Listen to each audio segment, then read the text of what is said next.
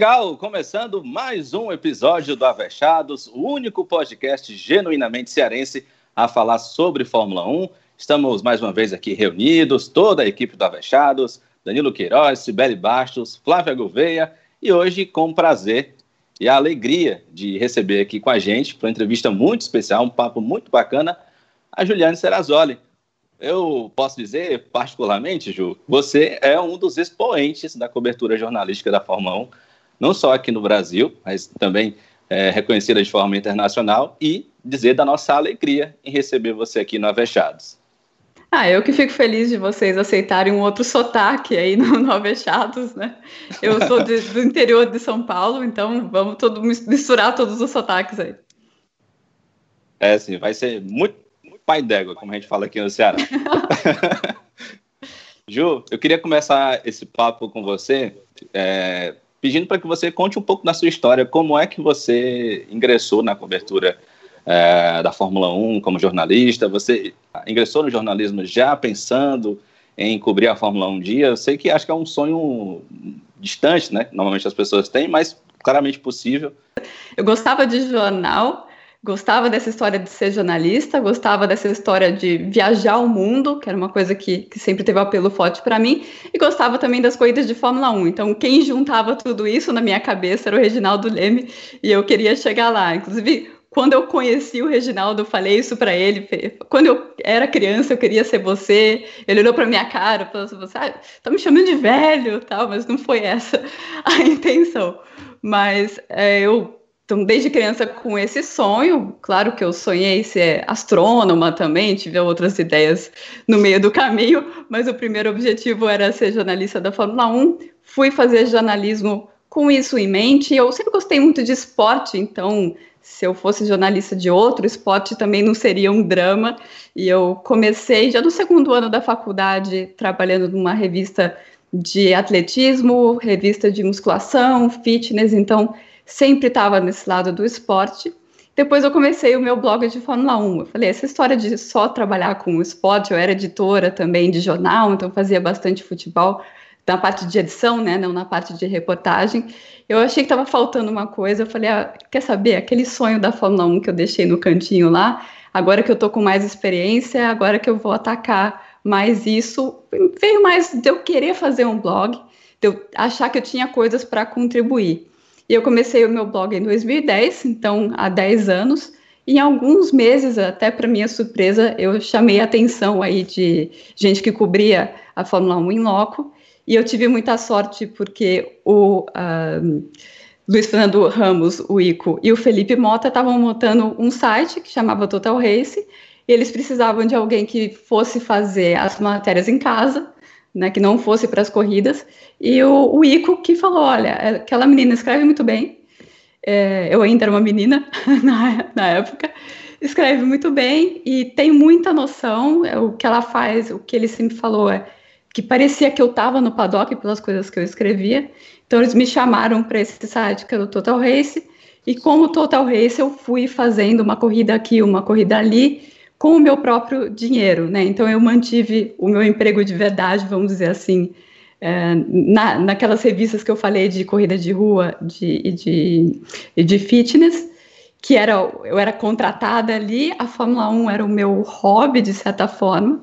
Eu juntava os salários do, dos dois, pegava minhas férias da, da editora de revista e ia para as corridas com o meu próprio dinheiro. Então foi assim que eu comecei os meus primeiros quatro anos na Fórmula 1 foram assim, fazendo uma corrida aqui, outra ali, quando dava, pegando as férias do emprego que eu tinha de verdade. Foi assim que eu comecei. Eu queria começar exatamente do ponto aí é, em que ela parou, que já tinha uma dúvida, Juliane. Eu hum. é, acompanho Fórmula 1 em rádio já há bastante tempo, né? E acompanhava por exemplo, uh, o que a Bandeirantes fazia em relação à Fórmula 1, né, que acabou passando para Bradesco Esportes FM, pa, acabou passando para Band News FM, né? Uhum. Que era a cobertura, é, desde que eu lembro, sempre foi muito forte em relação à Fórmula 1. Uh, tínhamos Bandeirantes, Globo e Jovem Pan cobrindo Fórmula 1 em relação à rádio de São Paulo, as uhum. principais, né? Um pouco antes teve a Transamérica, né? Mas a Transamérica já deixou uh, antes desse, desse, desses três se fortalecerem bastante. Uhum. E na Bandeirantes, como você falou, do Ico, ele é que fazia a cobertura em loco das corridas, né? Uhum. E eu acompanhava demais e de um ano para o outro passou a ser você. Eu te ouvia com ele no credencial, né? Vocês faziam um podcast, né? Um credencial. Isso. Eu ouvia bastante e é, como é que foi esse convite? Eu fiquei assim bastante animado, assim. É, poxa, é, gosto muito do trabalho do Ico, mas ele passou a comentar no primeiro momento, né? E você passou a reportar as corridas. Em algumas uhum. corridas eu lembro que vocês foram juntos, né? Ali para a pista vocês estavam juntos, né? Como é que foi esse convite? Como é que foi para você? Porque deve ter sido assim uma coisa espetacular. É, acho que todos nós que gostamos de Fórmula 1, né? A gente é, gostaria de se sentir é, no seu lugar. Então eu, eu meio que me senti no meu lugar. Eu digo, olha, uma, uma, uma garota jovem, ela era repórter é, um momento ou outro você já estava entrando ali em algumas coisas e de repente foi convidada para fazer a cobertura contínua da Fórmula 1. Como é que foi para você? Como é que surgiu esse convite? E você falou que queria trabalhar com Fórmula 1, mas você tinha pensado em trabalhar no rádio, em fazer as coberturas em loco no rádio? Isso já tinha passado pela tua mente? Então, de maneira alguma, eu morri de medo quando fiz a minha primeira corrida, que foi o GP da Malásia de 2013. 2016. Agora eu tô tá falhando memória, 2016, sim. Mas eu já fazia a cobertura em loco da Fórmula 1 em todos os GPs, pelo UOL. Então, o que mudou a minha vida foi basicamente quando o UOL me chamou. Então, eu fiz 2011, 12, 13, 14, nesse esquema que eu falei, de e nas corridas que dava, três, quatro corridas por ano. E aí, quando o UOL me chamou no começo de 2015, com menos de um mês para começar a temporada, eles perguntaram: Você sabe como conseguir a credencial? Eu sei. Você sabe qual é o acesso que você tem piloto? Sei, porque eu já tinha essa experiência do que? Umas 10, 12 corridas. Mas isso, quando chegou na hora que eles precisavam de uma repórter, e eu estava lá, estava preparada, porque eu tinha feito esse esforço anterior, né? Não foi sempre, por exemplo, que o Total Race conseguiu me pagar. Eu trabalhei de graça um ano inteiro para eles, porque a gente que trabalha nesse meio sabe que tem muito que, paixão e que não tem muito dinheiro para jornalista, né? Então eu fiz muito sacrifício para chegar nesse momento no UOL e eu estar uh, tá preparada para isso. Então eu comecei em 2015 a fazer a cobertura para eles. No começo, o primeiro ano, acho que eles deram dinheiro para fazer oito corridas para ver se compensava o investimento. E em 2016 eu já estava fazendo todas as corridas. E eu muito amiga do Ico desde o começo, né? Foi por causa o Ico que estendeu a mão para mim quando eu tinha só um blogzinho lá e a gente era muito parceiro com tudo. Chegou, teve alguns GPs que eles, uh, que o pessoal da rádio não estava conseguindo mandar uh, o Ico para todas as corridas, né? Por questões financeiras, foi apertando para todo mundo, né? Saiu a Rádio Globo, ficou só a Band no final das contas. E no GP da Malásia, o Ico me liga, eu estou no, no aeroporto em Kuala Lumpur, tossindo pra caramba, porque eu já estava na Ásia fazia um tempo e lá, como é muito quente, você entra no, no ar-condicionado e sai, vocês sabem muito melhor do que eu como é que é isso, ar-condicionado e vai pro, pro calor. E eu com a voz horrível, ele liga para mim e fala: quer fazer rádio esse final de semana? Eu falei, mas Zico, olha como eu tô minha voz, Zico. Ele, não, toma chá, come maçã, até domingo você vai estar tá bem. E eu fiquei desesperada. qualquer coisa, faz mandinga, faz o que for, até domingo você tá bem. Isso foi o que? Na quarta-feira, antes da corrida. Nunca tinha feito rádio na minha vida. Minha experiência até de ouvir rádio é muito pouca. É, eu ouvia o jogo do Corinthians, sim, é a minha única experiência de ouvir rádio. Ouvir corrida na rádio, eu tinha ouvido uma vez na minha vida. E eu sou do escrito. Eu é, me expresso muito melhor como jornalista do escrito. Mas eu sabia também que para minha carreira eu tinha que fazer algo de broadcast, né? Eu tinha que fazer algo ou de rádio ou de TV, porque são essas pessoas que são enviadas para as corridas, né? Cada vez tem menos gente que escreve que é enviado para as corridas. Eu sabia que eu tinha que dar esse salto e, e foi melhor assim que foi no grito mesmo, né? Que eu cinco minutos antes estava falando com o pessoal da técnica, eles falando, não, você vai ter um delay no seu ouvido, tá tudo bem. Eu, Gente, não, não tá tudo bem, que, que é isso? Eu tava desesperada. Mas, no final das contas, o Ico passou muita tranquilidade para mim. Ele falou, o mais difícil é o que você domina, o mais difícil é o tema. O resto, você vai com a prática e você vai melhorando. E o que foi o mais engraçado daquela corrida, que eu lembro muito bem, é aquela corrida que o Hamilton estoura o motor dele, né? Um momento super decisivo para o campeonato. ele, se ele tivesse ganho aquela corrida, o campeonato estava acabado, o, Ros, o Rosberg só teve chance porque estourou o motor dele ali. E estourou o motor, eu sabia que eu no monitor eu vejo antes do que o Odinei vê. E muito antes do, de todo mundo. Então eu, eu tenho que dar uma dica para o Odinei quando alguma coisa acontece. Por exemplo, olha o pneu do Vettel. Daí ele fica esperto para narrar em cima, ele sabe que eu estou vendo antes. Eu sabia disso, mas era a primeira vez que isso acontecia na minha frente. Eu olhei, abri o microfone e só falei: Ah! Foi o máximo que eu consegui. Eu, não, eu ah! Eu, motor! Foi tão assim, meu Deus, olha isso, o campeonato tem uma reviravolta na minha frente, né? E eu não consegui fazer o que eu deveria para o Odinei jogar para ele o motor do Hamilton. Não consegui, só consegui fazer o ah! Foi o máximo. Mas também era minha estreia. Eu lembro, eu ouvi, e, e, no A dela, no final do A dela, o Odinei entra falando do motor que estourou. Porque aí acho que a imagem chegou aqui, né? E aí ele, é, acho que ele, ele ficou atento e tá, agora eu vou berrar, né? Olha, olha, Juliano, ficou legal. Não ficou, não ficou chato, não ficou feio, não. Sinceramente, ficou legal, porque você falou A, com certeza ele ficou vidrado para ver o que era aquele A. E no final do teu A, não sei se tu percebes, no final do teu A, ele já fala que o motor do Hamilton estourou. E a Bandeirantes, você, tá, você tava lá, né? Você não estava aqui. A Bandeirantes jogou durante a programação da rádio, né? Algumas, algumas informações sobre o que aconteceu na corrida e passava o teu ar e passava o Rodinei entrando no final para contar a informação. Depois você deu, deu detalhes sobre a informação. Deu certo. Ai, é tudo certo. É, eu vou começar dizendo que Ju você é inspiração, acho que não só para mim, mas como para muita gente por aí, é mulher, jornalista, nesse meio da Fórmula 1, a gente sabe que é predominantemente masculino, tem muito machismo. É uma inspiração mesmo porque eu quero chegar onde você está, pessoa muita credibilidade, você dá notícia certeira, assim, realmente acho que todo mundo aqui te admira, eu te admiro também, muita gente aí pelo Brasil inteiro. É, enfim, e eu como estagiária ainda, estudante de jornalismo, é, trabalho já com futebol, mas quero chegar na Fórmula 1 é, e eu queria saber da sua experiência, questão da apuração da informação mesmo. A gente sabe que é, vida de repórter não é fácil, né? Uhum. Tanto nenhum. É, mas nesse meio da Fórmula 1, como é essa sua rede de relacionamento com, com, com equipes, assessorias, pilotos? Como é esse processo de apuração para você dar informação para a gente, que a gente lê assim e tem certeza? Foi a Ju que falou, então eu confio. Eu tô imaginando é. aqui o WhatsApp da Ju, como é que não deve ser? Menina, deve ser uma loucura.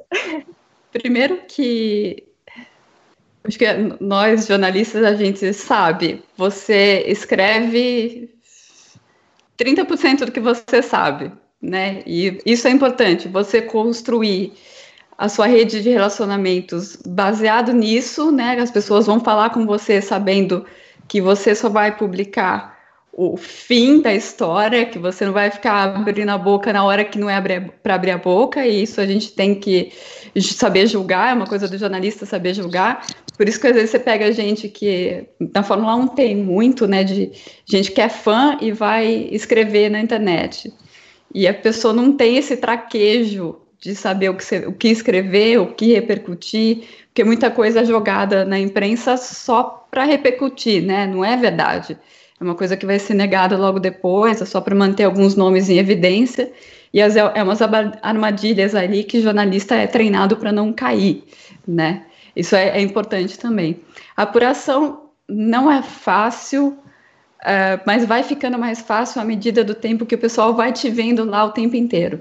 Né, vai falar assim, essa menina ela deve ser boa, mesmo as pessoas não leem o que eu escrevo em português, né? A maioria das pessoas não tem noção do meu trabalho mas ver que eu continuo lá ano depois de ano, e aí, bom, ela deve saber o que ela fala, ela deve saber o que ela faz.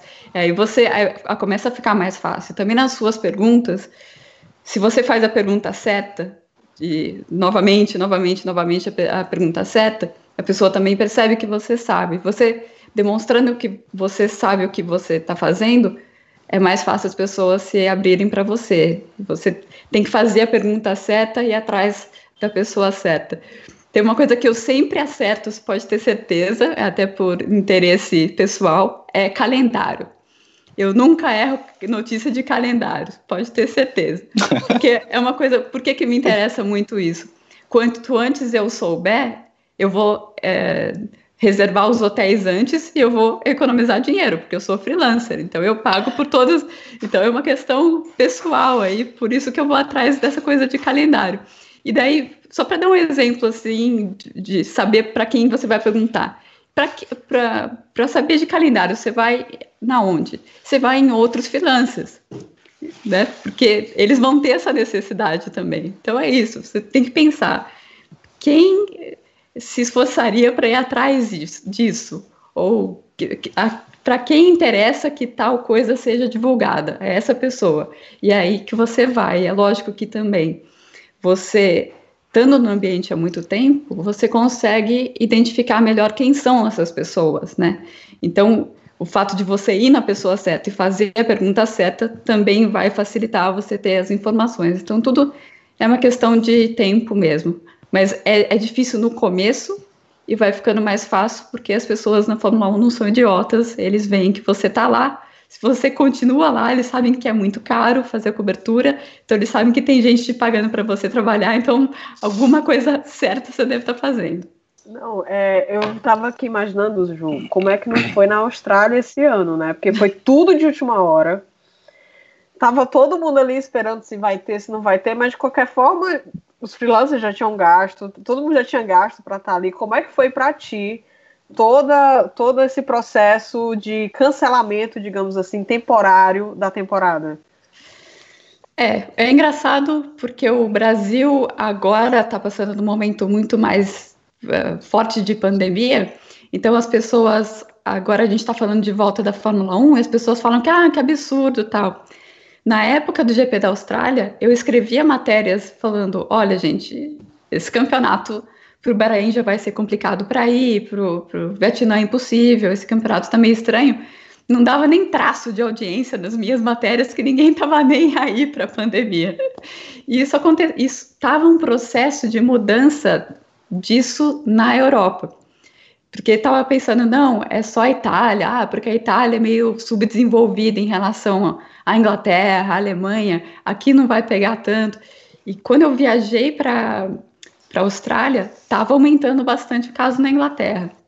E foi, foi exatamente esse momento que a Fórmula 1 estava indo, tinha se comprometido para ir, que o negócio começou a ficar complicado. E em outros lugares, as pessoas perceberam que não é questão de, do país A ao país B, ia todo mundo entrar no mesmo barco. Então foi um processo. Eu, eu fui antes para a Austrália. Eu cheguei dia 6 de, de março na Austrália para me acostumar. É, e também para tomar um pouquinho de sol, porque eu moro na Inglaterra, estava frio para caramba aqui. Vou para Austrália antes de qualquer jeito. E também porque, já que é caro mesmo, já que é longe, né? Fui um pouquinho antes. E na Austrália ninguém estava nem aí. A Austrália estava igual ao Brasil, ninguém estava nem aí. Aí chegou a Fórmula 1 e eu percebi que as pessoas já chegaram assim: hum, a gente não devia estar tá aqui. A gente, isso aqui não vai dar certo. E na quinta-feira, que é o dia de entrevistas, os pilotos já não queriam dar entrevista, porque eles não queriam ficar perto de jornalista. É, já estava um clima de isso aqui não vai ser normal, isso aqui não é uma boa ideia. Então foi, não foi uma coisa que mudou de uma hora para outra. Já foi se tendo assim, muita gente pensando, ah, já que a gente está aqui, vamos correr. Já foi um erro, mas agora a gente já está aqui, os carros estão preparados, agora vai correr. E outras pessoas falando, não, ainda dá tempo, né? E o que aconteceu? Eu fiquei, eu fui antes para Austrália e sofrendo muito confuso. Eu sofro muito na Austrália, geralmente eu não sofro mas na Austrália e no México, é, eu sofro pra caramba. E eu tava dormindo no meio do dia tal. eu fui para a cama, não tinha saído o resultado do cara da McLaren ainda. E eu eu desabei. Eu estava há dias sem conseguir dormir direito. Era 10 horas da noite, eu desabei. Então eu acordei outro dia de manhã com tudo tendo acontecido, enquanto o Brasil estava acordado e eu não. Então meu celular estava uma loucura. E tava um clima meio de guerra, tipo, porque eu, eu deixo meu, meu laptop na pista. Mais fácil do que ficar levando e trazendo. Mas estava um cenário assim de. É, como se fosse uma cena de crime o paddock, assim, quem voltar para o paddock vai ser contaminado, assim, o pessoal tava, tava viajando, viajando, viajando. E eu é, fui tomar café da manhã no, no, hotel que várias equipes ficam, né? Porque eu não sou boba nem nada. Antes de ir na pista, eu fui para ver se as equipes estavam lá. Porque se eles estavam lá, já era sexta-feira de manhã, é que não ia ter. E foi pior ainda, porque eles estavam divididos. Tinha algumas equipes estavam lá, eu até comecei a twittar isso. Falei, ó, Force India tá aqui, Force India, Racing Point está aqui, uh, a Ferrari tá na pista. Tinha, Opa, não só só eu. Não. É, é porque eu ainda chamo de Force India de vez em quando, né? Não sou só eu, Todo pessoal. mundo erra. Oh, Ju também. Eu ainda, às vezes, escrevo que Lewis Hamilton é da McLaren. Então, para vocês terem uma ideia. eu escrevo se depois ele. Se ele errou, quem é Se ele se o exato. homem errou, Exato, exato. E estava muito dividido. E no Brasil, um monte de gente cravando, porque veio um erro, na verdade, acho que foi da Sky uh, UK. Eles cravaram primeiro, mas não estava decidido. E um monte de gente cravando, e a coisa que mais irrita é quando a pessoa que está sentada no sofá da, da sala dela ou que está na redação falando: não, você está errada, cancelou. Gente, eu estou aqui, eu estou falando com as pessoas, eu não vou dar essa notícia porque outros deram, porque não é o que aconteceu, eu estou vendo. Tem gente que está se preparando. Eu, tá, eu ia no, no pit lane e eu via a estava pronta, tinha, algumas equipes estavam prontas para sair. Não estava decidido, e foi decidido mesmo o quê? Duas horas antes, três horas antes dos carros entrarem para a pista. Então, o que você faz nessa hora? Eu tenho uma foto minha no meu Instagram que eu estou trabalhando dentro do paddock. Ao invés de ficar na sala de imprensa, eu falei, eu vou ficar aqui para poder falar com as pessoas, mas eu tinha que escrever ao mesmo tempo. Então, eu peguei, sentei lá no chão e comecei a digitar. Então, você deixa a matéria pronta para a coisa que está mais encaminhada, né, que é para cancelar, explicando tudo e explicando por que, quando as pessoas estavam do sofá da casa delas falando que tinha cancelado, não tinha, né? Isso que é o problema, né? A notícia do não, ela nunca é tão forte quanto do sim, né? Se você fala que isso não aconteceu ainda, isso é, é, tudo leva a crer que vai acontecer, mas isso não aconteceu ainda, isso não é notícia, né? É a pessoa que vê a bola, eu falo que está na, na pequena área ali, empurra para o gol, mas não deu ainda, não era para. A bola ainda estaria no, no meio da área ali. A pessoa empurra porque ela vê que está sem goleiro, porque a bola está querendo entrar ela empurra. Mas enquanto a notícia não se concretizou, você dá duas horas antes, até 24 horas antes, no caso da contratação de um piloto, eu acho que não faz sentido isso. Isso acontece muito, muito na internet e aconteceu nesse caso também. É, muita gente que gosta de ser o pai do furo, né, Ju? é, e, e, e, tem muita coisa que vai acontecendo ao longo do tempo e que se encaminha para isso mesmo. E você falar que aconteceu antes só para. Porque todo mundo está falando que vai acontecer só porque você vai dar algumas horas antes. Cara, na boa, isso não é furo, não. É, Ju, hoje como é que tá a, a, a tua vida, no sentido profissional, claro? É, em relação a, a, essa pandemia. O que, que mudou na tua rotina? Você hoje está em Londres, né? Sim. Então, na minha rotina, o que mudou, porque eu faço home office quando eu estou em casa, né, de qualquer jeito. Então, não muda muito em relação ao trabalho, só muda de eu não ter academia para ir, né? Que era o meu tempo que eu ficava fora do computador, fora de. Porque quando você é freelancer, quando você tem tempo, você quer trabalhar, né? Que você acha que se você não, não, trabalhar, é menos dinheiro que você vai ganhar, o que não é verdade, né? Você precisa descansar também. Uh, mas eu fico 100% do tempo em casa, essa é a diferença, e é claro que desde que eu comecei lá no UOL, não, eu não tinha ficado quanto tempo já? São três meses quase no mesmo lugar, né? É, sem viajar. Isso não tinha acontecido na minha vida desde que eu comecei no UOL em 2015.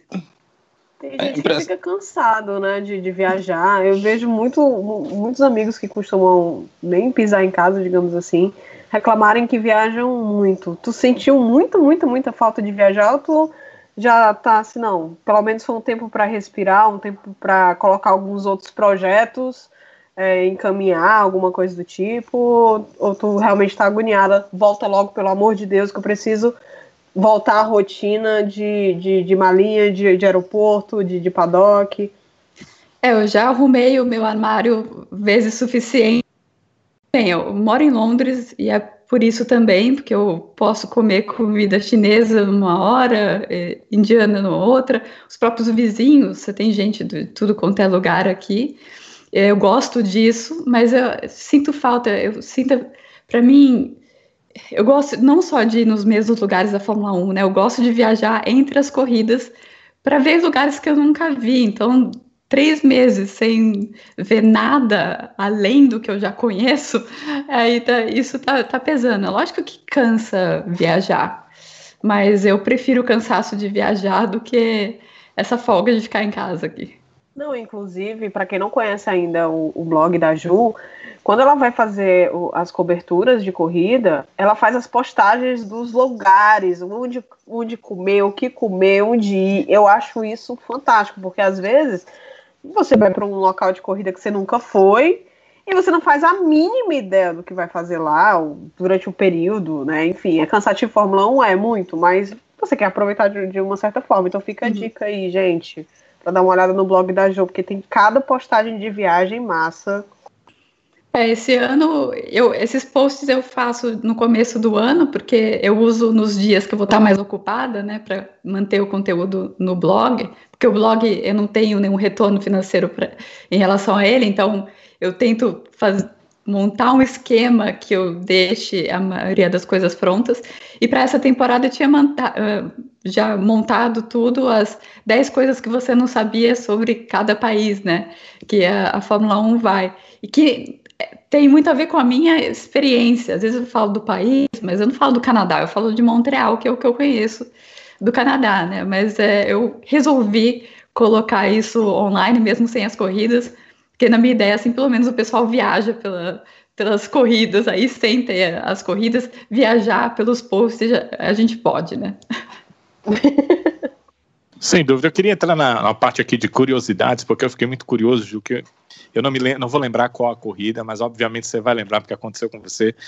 É, você teve um problema no seu salto, quebrou o salto. Você lembra disso? Então, Foi você, disse, você disse que pediu para o pessoal ali das equipes é, ajeitar. E você estava meio aflita porque tinha um tempo né, para você ir fazer as entrevistas. E disse que os engenheiros olhavam: não, isso aqui eu faço dessa forma, não, vamos fazer. Como é que foi isso? Isso foi em Baku, em 2016. É, não é que quebrou um salto, as meninas vão saber, era um salto Anabela e descolou, descolou a parte. Então eu andava e fazia aquele tatac, tatac, tatac. então eu conseguia andar. E aí no primeiro dia, isso foi no dia que eu cheguei lá, quebrou, né? Aquela coisa que tá aos poucos você pensa, mais uma corrida, vai dar, né? E não deu. E aí colocaram uma fita. É, eu fui na sala de imprensa mesmo, colocaram uma um durex é lógico que o negócio saiu depois de pouco tempo, né? E aí um produtor de TV, produtor de TV é uma coisa que eles resolvem qualquer problema. Ele olhou para aquilo e falou: não, isso não foi nas equipes. Alguém, eles têm cola lá que vai, vai colar isso daí. Amanhã de manhã você chega aqui e vai encontrar o meu amigo Jeff lá na Renault. Entra na Renault e fala: eu preciso falar com o Jeff, eu sou a menina do salto. Falei, tá, ok. E lá Logo fui na eu, Renault. Fui lá na Renault, falei, é, tô procurando o Jeff. Ele, ah, é você, né? Já com, dando risada na minha cara, que já tinha sido avisado. Falei, ah, vem aqui. Eles colocaram plástico bolha no chão para não pisar no chão. Colocaram uma cadeirinha. Ah, espera aí. E eles queriam limpar tudo né? Aí para colar direitinho. E, e, passava uma coisa, passava outra. Falei, gente, isso aqui tá bom, tá bom assim. Não, não. Essa é cola que cola fibra de carbono. Isso aqui, se, se colar no seu pé, você tá perdido. Espero ter certeza que seca. A gente vai passar um outro tratamento por cima e tal. E foi isso, demorou mesmo. Mas o salto, eu acho que durou por mais algum tempo, viu? Já foi aposentado mas durou por mais algum tempo o salto colado aí pelo pessoal da Renault. Danilo não sabe qual é o desespero da gente, Danilo. Ah, não, mas eu, eu, eu, imagino, né? Uh, já pensou você andar com um salto escolado, ficar batendo no chão? Ainda mais tem é. que correr atrás de piloto, de entrevista. Não, não dá para acontecer isso. Né? Meu Deus. Não dá, não e, dá. E Ju, me diz uma coisa, é, no, já que tu falou da Renault, do, que eles resolveram o teu problema, qual a equipe mais receptiva no paddock? Aqui você chega, já tem uma comidinha ali, uma coisinha mais, sabe? As pessoas são mais legais. Qual é a, a equipe assim? Eu acho que as pessoas Uh, tem algumas equipes que você acaba indo mais, né? Então, por exemplo, na época do Felipe Massa, eu ia mais na Williams, aí todo mundo conhecia a minha cara, porque eu estava sempre lá. Uh, e eu vou sempre muito na Mercedes, até porque a Mercedes é a única, ultimamente tem sido a única que dá rango pra gente. É. Então. Ah, isso é jóia. Nem a Ferrari?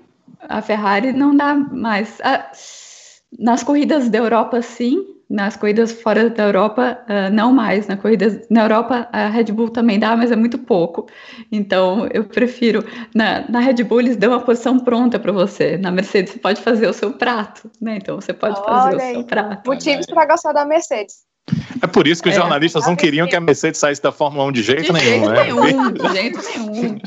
É, a gente ia morrer de inanição se a Mercedes saísse. É claro, obviamente todas as matérias têm a ver com isso.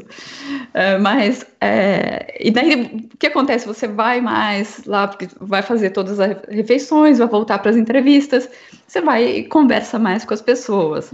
Uma outra equipe que é um, sempre pessoal muito gente boa, Toro Rosso, é porque é equipe, uma equipe menor. Toro Rosso não, tá vendo de novo. Alpha Tauri é uma equipe menor e é uma equipe italiana, né? Com muita gente italiana lá. Então junta uma coisa com a outra. O pessoal é gente boa, mas não tem nenhuma equipe em si que, que seja a Haas também, mas eu vou muito lá por causa do Pietro. Então, o, o Gunter também, o cara que me conhece, tanto que eu enchi o saco dele por causa do Pietro, antes do Pietro ser contratado. Mas o que não tem, eu não, eu não diria que tem uma equipe que é mais aberta ou menos aberta. Você vai conhecendo as pessoas, daí você acaba conhecendo gente em todas as equipes, né? Então é uma coisa que fica mais individualizada do que equipe A, equipe B. Ju, é, você estava falando de italianos e tá, você mora em Londres. Uma curiosidade minha mesmo. Quantas línguas você fala fluente para dizer assim? Desenrola nesse daqui. Eu falo quatro. Eu falo inglês, português, espanhol, italiano. Porque o italiano e o espanhol, eles se juntam muitas vezes. É muito difícil separar um do outro mas eu estou tentando, estou estudando bastante italiano. É, é, na, na, verdade, é uma das coisas que eu estou aproveitando para fazer nessa parada é estudar italiano todo dia. Ju, depois a gente depois a gente manda um dicionário de cearenseis para você acrescentar no idioma também. Claro, claro, importante. É um belo idioma. Não, fiquei numa dúvida. É, a contratação do Piet teve a ver com você, que vocês que enchiam o saco do Dante? É porque eu tinha a informação que havia a conversa, mas eles estavam esperando a recuperação dele, né? Porque foi depois do acidente. Então, todo GP eu voltava. Ah, e o Pietro, alguma notícia? O Pietro, alguma notícia? E aí, quando eu até contei pro, pro Pietro no podcast que eu fiz com ele, ele chorou de dar risada, porque ele não fazia a mínima ideia disso. Ele foi confirmado no GP do Brasil, né? De, de quando? 2018? Foi isso? Não sei agora. Acho que foi 18, Acho foi 18. Foi 18, foi 18. E, e, aí eu fui na, na coletiva do Gunter. O Gunter, daquele jeito, olhou para mim e falou: Ah, o que você tá fazendo aqui agora? Já conseguiu o que você queria, contratei o cara tal. Falando da brincadeira. Daí eu falei para ele: eu falei, eu agora eu vou vir em todas até ele virar piloto titular. Ele, ah, não. Pronto, e, e, tem informação não, Pietro na Haas 2021. Nosso sonho de todos nós. É, agora tem uma. A primeira chance seria algum dos dois pegar coronavírus, né? Porque ele é o piloto reserva. É verdade, 2020. Mas ninguém quer isso, né? Ninguém quer isso. Ninguém. Acho que não é o jeito, o jeito certo de, de ele entrar, né? Nem... Sibete ainda tem aqueles amigos na França ainda, Sibete? Falar com o Grosjean. Alguém conhece o Grosjean? Rapaz. É, acho que o, o, jeito certo é entrar como, como piloto titular mesmo, né? Nem sem querer o mal, o mal de ninguém, né? O podcast que eu fiz com ele é muito engraçado, que eu falei para ele, fala, faz aí a sua, porque a gente estava gravando também em vídeo, né? Faz aí a sua cara de miss quando você vê o Grosjean e o, o Magnussen errando, você sabe que a câmera vem para você. Ele, nossa, dá vontade de rir, mas a gente não pode, né? Juliana, já que a gente já que a gente está falando disso, né, de piloto brasileiro, é, todos nós começamos a assistir Fórmula 1 numa época, acho que quase todos nós, né? Flavinha ainda é muito jovem, mas é, que tinha piloto brasileiro, né? Não, mas era com certeza porque o Massa estava há pouco tempo, então que tinha piloto brasileiro. E hoje nós não temos, e talvez toda essa dificuldade que você fala da cobertura da Fórmula 1 sempre vai ser difícil, porque é, são muitas corridas, é no mundo inteiro, então é muito caro, uh, são viagens de avião. O nosso real não ajuda, como você sabe, né? Também tem essa questão, mas tendo um piloto brasileiro, tenho certeza que a cobertura ela começa a, a ampliar, ela começa a ser outra. É, tem o Pietro como piloto é, de reserva, tem o Sérgio Sete Câmara, que esse ano também vai ser piloto, é um piloto reserva, né? O, a temporada está para começar. E quem é que você acha que está mais perto de, em algum instante, assumir um lugar na Fórmula 1? E aí eu não é uma questão de você cravar, né? Mas de você fazer uma avaliação geral pelo que você vê, pelo que você ouve, pelo que se comenta, porque também tem muita gente boa ali nas categorias de base. Eu, eu sou um cara que, que ama categoria de base de, de Fórmula. É, eu assisto desde Fórmula 4 lá na Itália, a, passando por Fórmula 3. É, hoje em dia tem a questão do streaming, né? Ele facilita demais é, você poder assistir, você poder ver alguma coisa e você também poder ler, né? É, pelo, principalmente em inglês tem muita matéria em relação à base. Então, eu tenho ouvido muito e lido muito sobre muitos pilotos brasileiros. Alguns são muito bem falados nessa, nessa, nessa tentativa de degrau aí para chegar, desse, dessa escadinha para chegar na Fórmula 1. Mas o que, que você ouve, vê e percebe na Fórmula 1?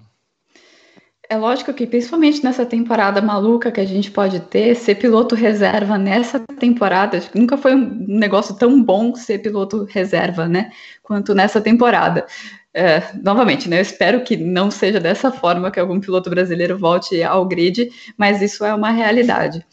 Mas eu acho que os pilotos que têm mais chances, eles estão mais abaixo, eles não, não estão na posição do Pietro e do, do Serginho, né? Os dois são, são pilotos bons, já demonstraram isso, mas não é aquele piloto que tem aquela carreira certeira, né? Que foi muito bem na Fórmula 3, muito bem na Fórmula 2, que é o tipo de piloto que tem chegado na Fórmula 1, né? Você pode falar, ah, piloto pagante e tal, eles estão vindo pagando e tendo resultado também, no caso dos ultramilionários, e tem também o, o, os caras que têm uma carreira muito bem construída dentro de programas de piloto, programas de desenvolvimento de pilotos, né? Como por exemplo o Leclerc. E você tem alguns pilotos que, que têm uma carreira completamente maluca, que é, por exemplo, o Alex Albon, né? Dispensado da Red Bull, estava quase saindo e volta de novo para a Red Bull. Então você tem esse três, esses três tipos de carreira.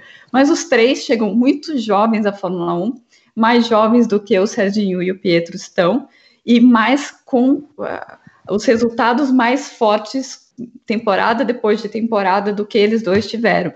Por isso que eu acho que é melhor a gente olhar um pouco mais para baixo. E eu vejo na Fórmula 3 desse ano, você tem dois pilotos brasileiros muito bons, que são o, o Igor Fraga, desculpa, minha voz já está começando a ir embora, e o Enzo Fittipaldi. Eu acho que esses dois caras são caras que têm, têm, têm tido resultado e tem por trás Red Bull e Ferrari.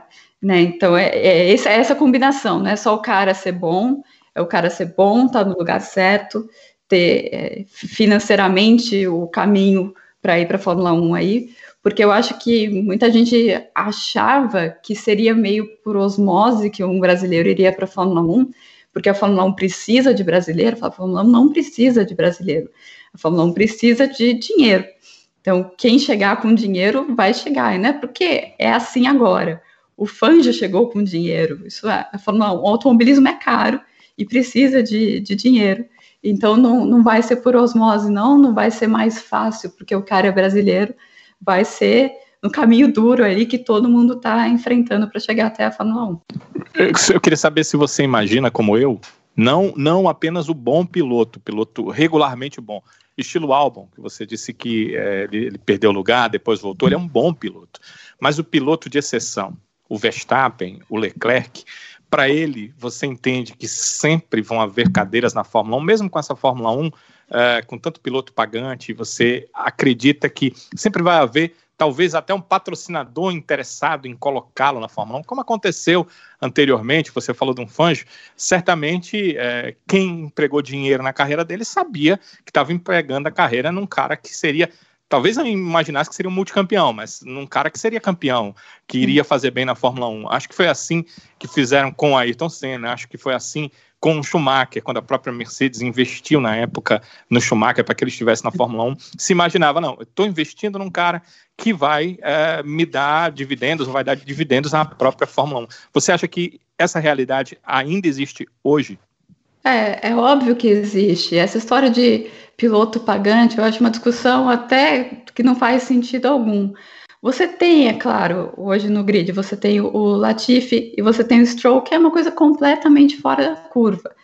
O, o que você sempre vai ter na Fórmula 1 é o cara que é talentoso, vai ter a marca que vai querer se associar a esse talento, e ele também, de, fora das pistas, tem que ser um cara que saiba ser um homem de propaganda também, né? Tem isso é, que ele tem que agregar a marca, a marca agrega ele, ele agrega a marca e ele vai chegar na Fórmula 1. Isso sempre teve na Fórmula 1. É, o Lique Lauda, por exemplo, levou patrocínio para a Fórmula 1. E você levar patrocínio é o mínimo que você faz, na verdade. Essa ideia de que o cara só chegou lá porque ele era um bom piloto, isso é irreal na, na toda a história da Fórmula 1 e não é diferente hoje. Eu não vejo a situação pior, piorando hoje. Havia uma situação diferente há 15 anos, que é quando estava todas as montadoras, que nunca se teve tanto dinheiro na Fórmula 1 quanto lá atrás. Se você pegar o grid inteiro de 2007, 2008, o quanto que cada equipe gastou, você tinha várias equipes gastando quase 400 milhões de dólares. Hoje você tem três equipes gastando mais, mais de 400 milhões e os outros gastando de 250 a 100. Naquela época você tinha quase todas as equipes com orçamento de 350, 400. Isso gera um, uma, um outro nível assim de, de dependência das equipes de outros tipos de fonte de renda?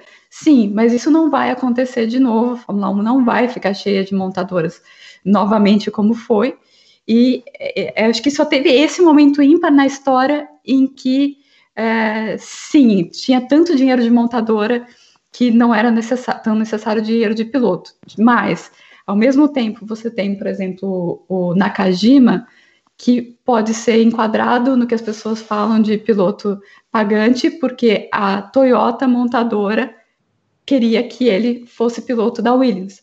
Então, para a Williams, ele entra como um, um piloto que vai trazer dinheiro também, porque se ele era o piloto da equipe, a equipe não, não pagava motor. Então você entende que nenhum momento da história você não teve esse tipo de casamento que é o talento chama o dinheiro. E, e é isso que, que, sempre vai ser. Então, acho que esse temor que algumas pessoas têm de que ah, não vai ter talento porque o dinheiro é muito importante, se você olhar para trás da, da história da Fórmula 1, isso não faz sentido. O problema é que o cartismo está muito caro, que é uma coisa que se chama, se fala que é a versapização do cartismo, que é você começar muito profissional muito cedo. E muito profissional em automobilismo é muito caro. O problema que é o problema que o Hamilton está falando para todo mundo quando ele fala de, uh, de falta de, de, de negros na, no grid, de, de, asiáticos, falta de diversidade uh, no geral. Ele está falando disso, que as pessoas que não são a elite, e a elite, na maioria dos países, é a elite branca, elas não conseguem começar. Então, quando você vai tirar do funil, você vai tirar de uma coisa que já começa funilada, né? E esse é um, um, problema grave, sim, e não é um problema da Fórmula 1, é um problema do automobilismo que começa lá no catismo.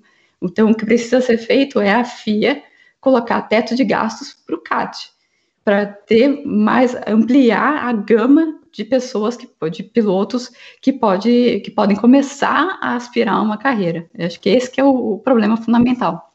E aí passa pelo Felipe Massa, né? Que é hoje é o cara que está é, à frente dessa questão do kart, né? Acho que me parece que ele é um cara sensível a esse tipo de situação, pelas entrevistas, pelo que eu já ouvi ele falar, pelo que eu já li do que ele fala. Então, acho que isso aí pode pode ser uma boa dica para o que o Massa possa fazer. Eu também sei que quando a pessoa está é, à frente de um órgão como esse, ela não simplesmente é, administra por decreto, né? As coisas têm que ser feitas aos poucos. Mas isso que você falou, eu, já, é, eu vinha percebendo. Às vezes você tem um piloto, talvez até de exceção, mas o equipamento dele é tão aquém que ele não vai ser percebido. E se ele não for percebido no kart, ele não vai chegar na Fórmula. E aí, para a uhum. Fórmula 1, impossível.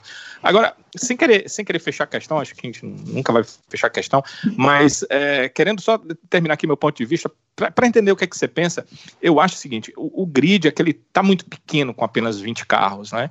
É, aí você falou dessa questão do piloto pagante. É, talvez o, é, essa questão do piloto realmente pagante, e você citou aí os realmente 100% pagantes, que são casos de exceção, eu concordo totalmente com você, como Stroll, mas é, talvez eles não tiram a, a condição de um Leclerc, de um Verstappen, de um piloto de exceção chegar lá ou um piloto uh, que não seja tão de exceção, mas um pouco acima da média.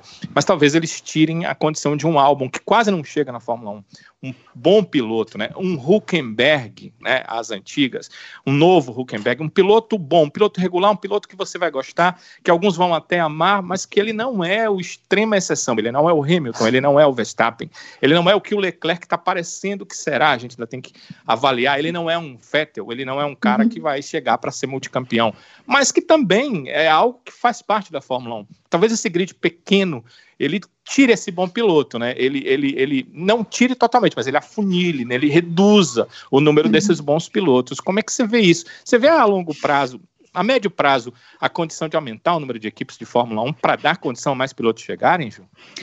Então, no momento seria impossível porque não tem dinheiro para distribuir para todo mundo, né? É, tem essa questão, quanto que o campeonato faz de dinheiro, o quanto pode ser distribuído.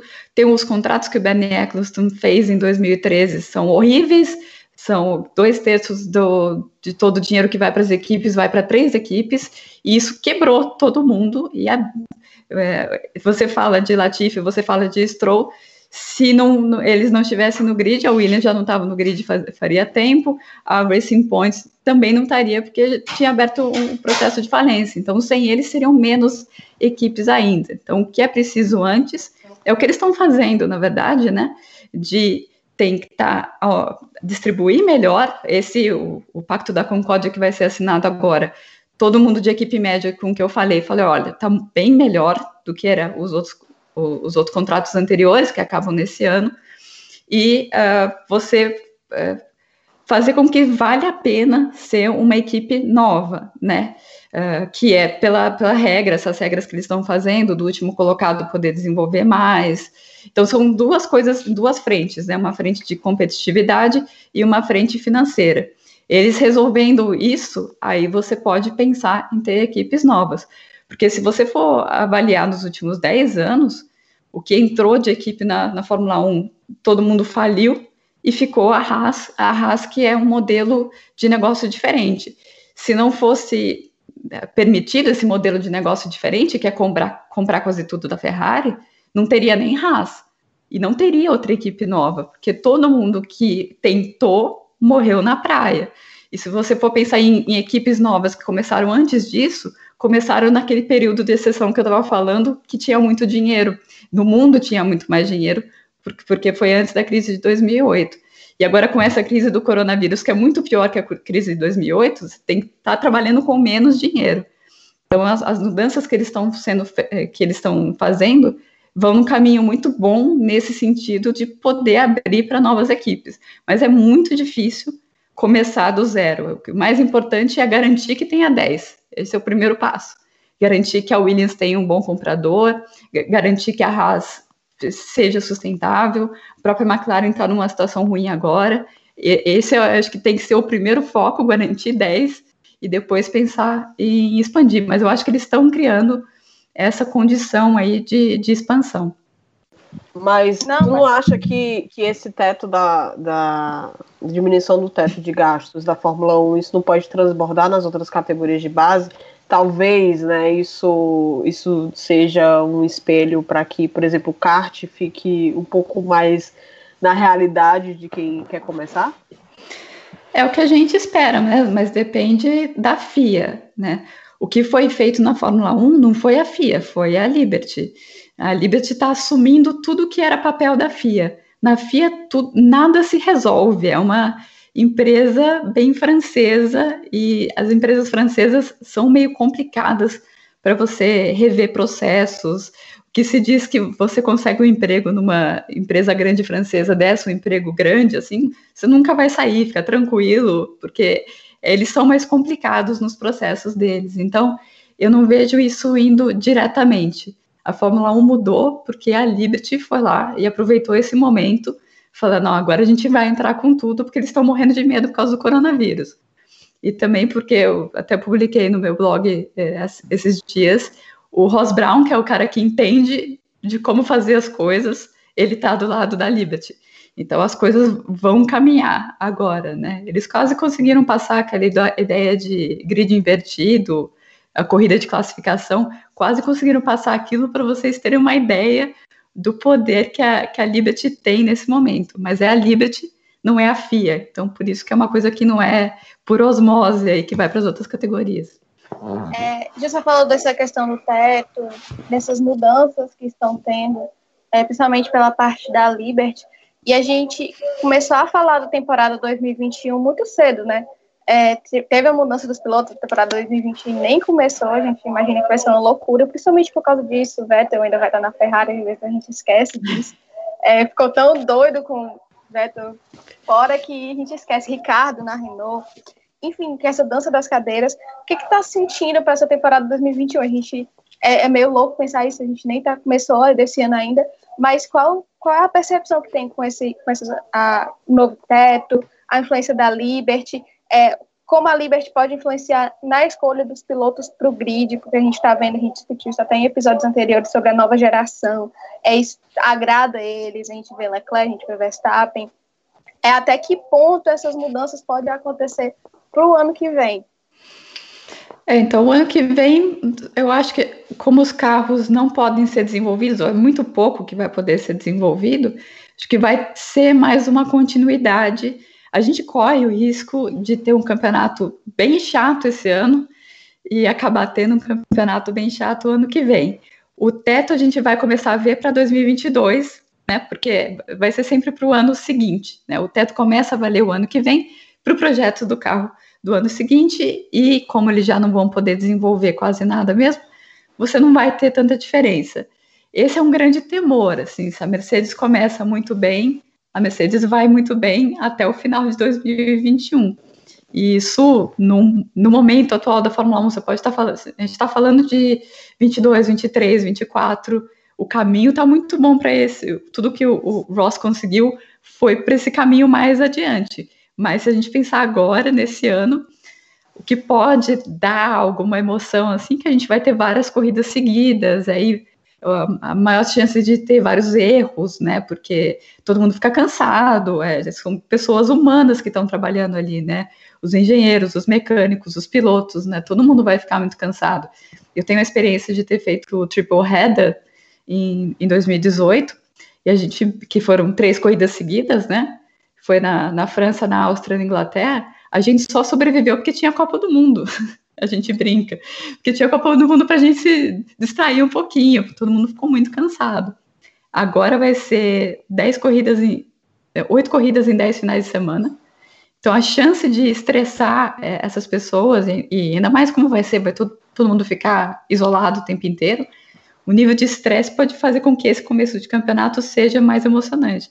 Agora, 2021, eu acho que não, justamente porque uh, eles não vão poder desenvolver muito, eles estão fechando tudo justamente para as equipes não gastarem muito mesmo antes do teto, e, o, e vai estar todo mundo focado em, no ano que eles podem fazer a diferença, que é 2022. Né? Então, eu temo um pouco pelo campeonato do ano que vem. Esse campeonato por essas, essa questão das, dos erros, né? É, pode ser muito interessante. O ano que vem eu estou um pouco com, com o pé atrás. Então você acha que esse ano, é, eu entendi do ano que vem, imagino realmente que o pessoal já está pensando mais no futuro. Mas esse ano você tem, você acha que tem mais chance de ser chato ou de ser parecer uma corrida maluca? Porque eu estou nessa divisão assim, eu fico imaginando, nossa, como vai ser bem menor a chance de ter o, o domínio é grande, mas ao mesmo tempo a chance de ser um negócio assim maluco, principalmente você falou do estresse, tudo é muito grande. Então você acha que tem mais chance de ser chato ou uma corrida maluca? É, se a Mercedes tiver a vantagem que eles tinham nos testes, pode ser maluco do, do terceiro para o final. Porque a vantagem era bem, bem considerável. Você via o melhor tempo do, dos testes, parece que foi há um milênio atrás, né? Foi do, do Bottas, e eu tava vendo, eu tava na arquibancada, e eu vi que a, aquela volta era muito rápida, tipo, o cara não fazia... Ele jogava um carro para o lado, para o outro e ia, assim, falei, nossa, gente, essa volta vai ser muito rápida, e foi o recorde, né, de, do circuito de Barcelona. Então, se eles chegarem com esse carro muito na mão dos pilotos e os outros não tiverem melhorado nada, pode ser chato primeiro, segundo campeonato, mas as corridas legais para trás, como tem sido, na verdade, a corrida no, no, meio do pelotão sensacional, talvez nunca tenha sido tão competitiva assim. Uh, mas essa questão de, do estresse, eu acho que as pessoas não podem uh, achar que não, ah, não, eles são profissionais, tudo. É porque você trabalha num nível de perfeição tão grande o tempo inteiro, que se você tiver 95%, faz diferença. Então vai ter a equipe inteira 95%, aí, aí que os erros começam a aparecer. Então essa que eu acho que é a grande chance aí dessa temporada, porque em termos de desenvolvimento, como eu já disse, né, eles não vão poder fazer muita coisa. Ju, eu fiquei é, curioso é, em relação a você, porque é, todos nós temos as nossas opiniões. O que, que você achou dessa determinação, definição da, da, da Ferrari pelo seu novo piloto, né? É, eu particularmente esperava que o Ricardo fosse escolhido. A gente esperava, sei lá, a gente sempre quer uma boa briga na pista, não que não possa Danilo, acontecer, mas é, não, na verdade, é minha torcida assim, não é porque eu tenho preferência pelo piloto ou porque aquele piloto, é, é, é sei lá, o meu piloto de preferência, não. É porque eu acredito, me dá a impressão que o Ricardo é um cara mais preparado, então ele teria a condição de, chegando à Ferrari, uh, em pouco tempo, brigar com o Leclerc por uma situação de primeiro piloto, brigar por vitórias, brigar por títulos, desde que a Ferrari dessa condição, mas é, brigar por uh, vencer corridas, pela hegemonia na equipe. E a gente sempre torce por esse tipo de situação. Qual é o pensamento em relação à Ferrari? Porque ficou uh, a impressão, essa impressão pode estar errada, você está mais perto de tudo, de que a Ferrari não queria reeditar um problema que teve entre Vettel e Leclerc. Ela queria um piloto que uh, pode até vir a brigar uh, pela liderança da equipe, mas que uh, é um piloto mais maleável, em condição de mais conversa, um piloto que não traria tanto problema à equipe, a equipe não quer esse tipo de problema. Me deu essa impressão com a contratação do Carlos Sainz. Qual foi a impressão que você teve?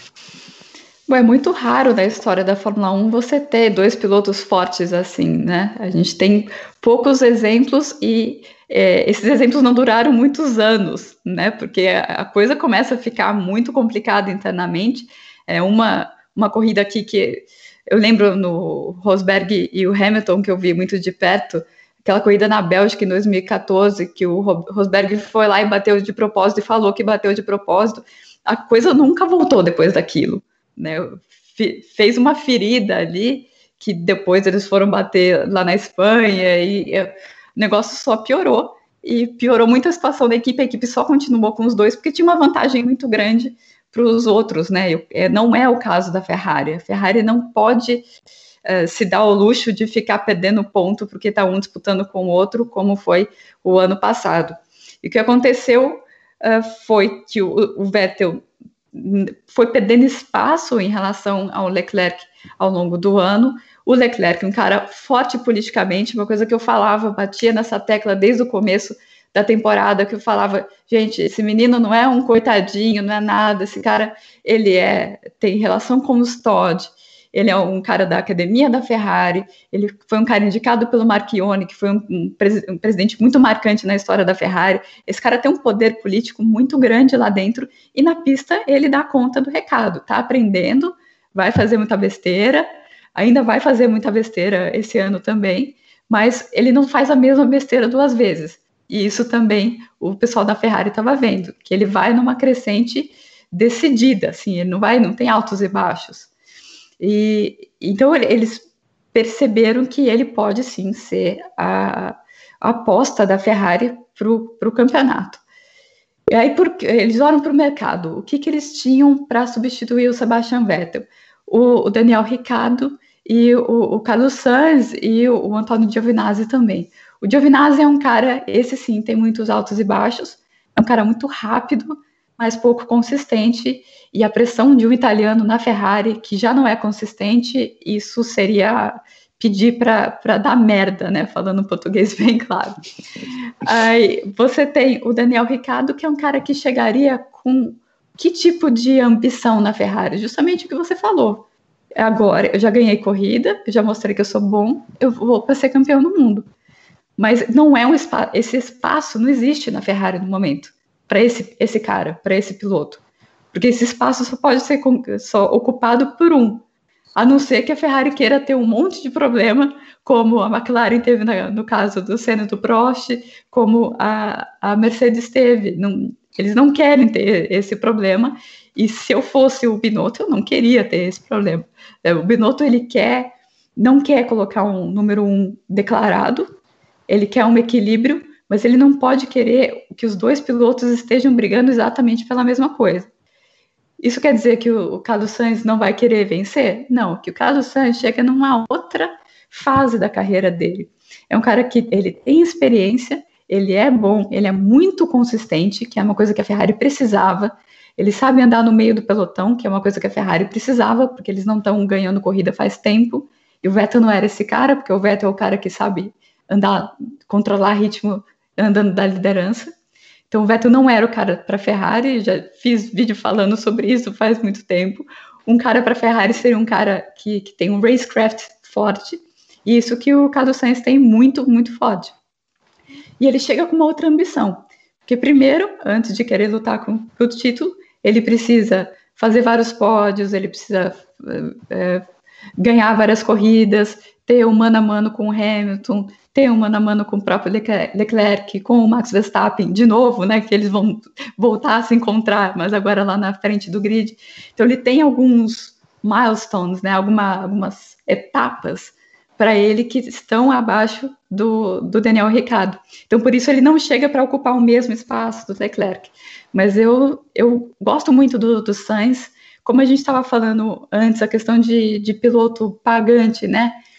Ele é um piloto que leva patrocínio, ele é um piloto que é o pacote completo, né? Se você tem talento, por que não agregar outras coisas para o seu talento para ser um produto bom de ser comprado, né? Vamos dizer assim, pelas equipes. Então é um cara que trabalha muito bem dentro da fábrica, é um, um cara que trabalha muito bem com as marcas, está sempre muito bem apresentado, isso conta muito na Fórmula 1. Uh, o cara se veste bem, tá com o cabelinho certo, fala as coisas certas. Hoje em dia, uh, mídias sociais, ele brinca nas mídias sociais, então ele sabe o tom certo. Então é um cara, é um, um pacote muito bom que a Ferrari comprou. Vamos ver como que ele vai lidar com, com toda a pressão da Ferrari, com andar lá na, na frente do, do pelotão. Mas eu gosto do, do Sainz, eu votei, eu coloquei ele como o terceiro melhor piloto da temporada passada. E vamos ver se a crescente dele, que ele mostrou na última temporada, continua aí agora na Ferrari. Eu já estou pensando que é esse ano, né? Ano que vem.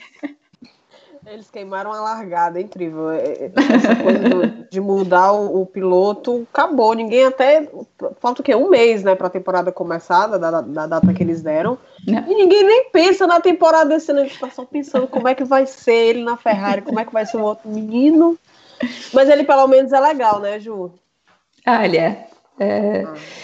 Ele é todo o pacote, né? Ele tem também o, o pai dele que é um cara que entende de política dentro das equipes, então é um cara muito bem assessorado.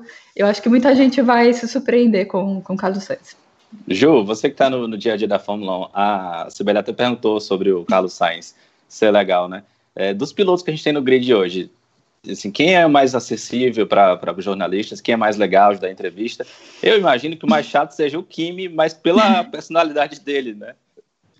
Mas enfim, é, você, com o tempo você vai aprendendo o que perguntar para cada um. Eu sempre falo que o, o mais legal é aquele que está ganhando e o mais chato é aquele que está perdendo, né? Você pega um cara num dia ruim, um Hamilton num dia ruim, dá duas palavras para você de resposta. Um Hamilton no dia bom, mas não, porque cena, deusa, é, Deus, saiu deusa, eu, Deus, cena, Deus, meio ambiente, é, blaster, o cara consegue juntar tudo numa resposta só. Então, nossa, isso daí, né? E ele, num dia ruim, ele fala: Não, amanhã a gente vê. E acabou, né? E é a mesma pessoa. Então, por isso que eu não acho que tem um cara que seja muito, muito gente boa. Tem o vencedor. Esse aí é difícil pegar de mau humor. Nem o Ricardo, todo mundo diz assim, quando o Ricardo perde, deve ser.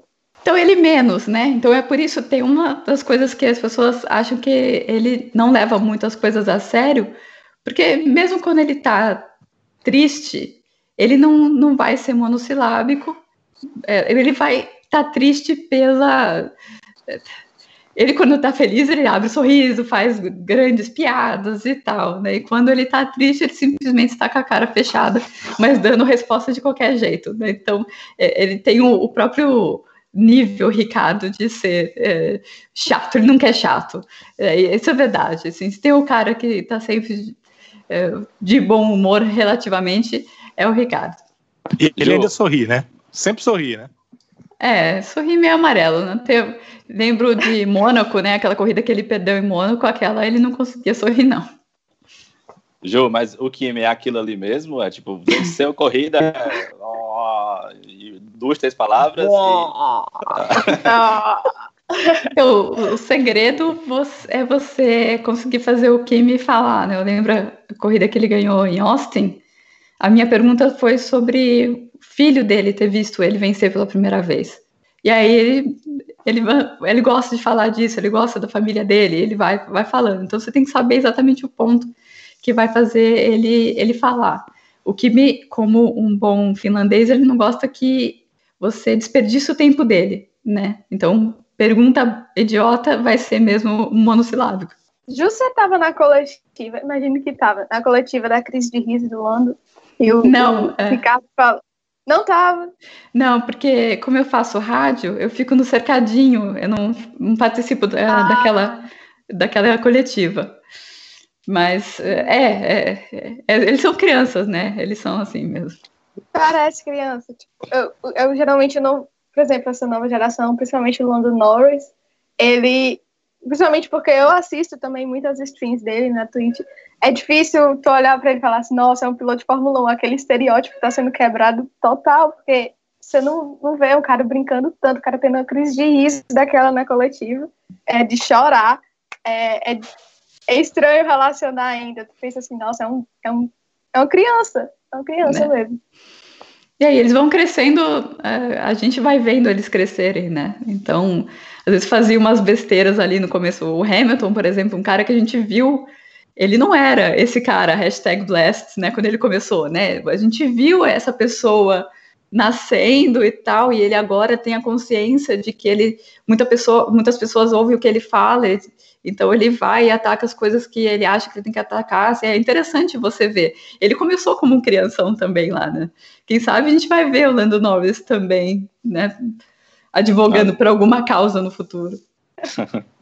É, gente, eu só vou fazer uma perguntinha rápida, porque eu me lembrei agora da nova geração, lembrei. Você tem alguma ideia, assim, você falou da Mercedes, que gosta de ficar lá bastante, mas essa questão da, da Mercedes, parece que o Hamilton vai assinar em breve, mas nós não sabemos do Bottas. Com, quais são as chances, assim, de aparecer um, um George Russell nesse, nesse velho nosso sonho? É, qual a chance, assim, de gente. o Bottas não Ele postou ficar... até um... Não, o George Russell tá desesperado pra sair da Ele postou uma foto do pódio, tipo assim, gente, eu tô com saudade disso, me chamem, por favor, eu quero viver é, isso de tipo assim, novo. Assim, Mercedes, tá vendo que eu, eu sei ganhar, cara, me chama, ele tá vendo um desespero. Assim, você tem alguma coisa da Mercedes, alguma informação, algum rumor, uma percepção? É, tem muita gente tentando adivinhar o que está acontecendo na Mercedes. O principal é o Toto, né? O, principal que ninguém sabe é o Toto. Desde o ano passado ele está dando algumas dicas de que ele quer mudar a posição dele. Né? Talvez, é, e a equipe com o novo chefe, o Hamilton continua, é, com qual comprometimento? Tem muitas questões em relação à, Mercedes. Eu não tenho informação nenhuma, eu tenho informações completamente desencontradas. Então fica naquela porcentagem que eu fico com a boca fechada e não falo porque é, tem muita coisa sendo jogada por aí. É, mas o George Russell, vamos ver como que ele vai ser o dia, que eu acho que é uma questão de tempo para ele chegar na, na, Mercedes. É um piloto muito bom, mas ele já se acha o heptacampeão do mundo pilotando uma Williams. Vamos ver quando ele chegar na Mercedes. Tomara que ele tome um, um banho aí de, de humildade. Porque é um, é um excelente piloto. Ele, eu vi algumas coisas dele ser boçal e tudo. É, é verdade, tipo assim, ele é estrelinha. Ele, ele mudou muito da, da Fórmula 2 para a Fórmula 1. Ele mudou, mudou bastante, infelizmente. Tomara que, é o que eu estava falando antes, né? Eles são jovens e eles vão evoluir na nossa frente. Tomara que isso aconteça com ele também. Pessoal, vamos encerrar, liberar a Ju, que ela tem outros compromissos, né? Isso. Ju, a gente se pudesse, acho que ficaríamos aqui umas três horas conversando com você, porque tem muito assunto. Mas desde já eu queria te agradecer demais, mesmo, por ter aceitado esse convite de participar aqui de um episódio nosso. Com certeza é, estamos todos muito gratos. Ah, foi, foi muito legal. Eu gosto de falar de Fórmula 1, dá para ver, né? e, e, o tempo passa rapidinho. Valeu, Juliane, muito obrigado, viu? Foi, foi muito interessante e tinha muitas dúvidas que você acabou tirando. É muito legal conversar com, sobre Fórmula 1 e com uma pessoa que uh, tem entendimento da coisa, a gente acaba abrindo mais a cabeça, entendendo um pouco mais de como são as coisas. Aí eu que agradeço, obrigado. assim, que é legal vocês valorizarem quem, quem tá lá, né? Porque eu sei que esse mundo tem um monte de, de picuinha, um monte de, de gente querendo aparecer e tal, mas eu tô lá e é muito dinheiro investido para fazer um negócio de, de qualidade mesmo, não ficar fazendo qualquer porcariazinha assim, então é, é legal ter esse reconhecimento e vocês valorizarem isso, é, é bem bacana. E é bom você fala ter... Do, do, do teu projeto para o pessoal do, do Catarse? Ah, sim, claro. Então, é, o que eu estou fazendo no Catarse, algumas pessoas falam, ah, é vaquinha. Não é vaquinha. O que eu faço é eu trocar, eu vendo o meu conteúdo diretamente para as pessoas. Então, é essa a ideia do projeto do Catarse. Quem quiser conferir com é catarse.me barra no paddock. O projeto se chama Do Paddock da Fórmula 1 com a Ju, então eu dou a chance de vocês fazerem perguntas diretamente para mim. A live que eu vou fazer daqui a sete minutos, eu vou entrar ao vivo com, com o pessoal. com, com o pessoal tirando dúvidas. Tem uma newsletter que eu faço, que eu faço meio uma curadoria para é, do que eu tô lendo e do que eu fiz. Uh, podcast também, então a ideia, e brindes também, né, para o pessoal, então a ideia é essa de eu diretamente vender conteúdo para vocês, sem precisar que uma empresa me contrate para chegar a vocês. Então, essa é a ideia do, do projeto. E é claro que quanto mais gente é, apoiando o projeto, maior o projeto fica, né? Legal. Justo, repete de novo o endereço do, do Catarse. É www.catarse.me barra no paddock. Tá, já. Esperamos que tem, no futuro tenhamos outras oportunidades de conversar com você da poeira baixar, né? da... Contando que eu não esteja indo para todas as corridas desesperada atrás de avião, porque agora vai ser complicado. É, só nas férias agora. É.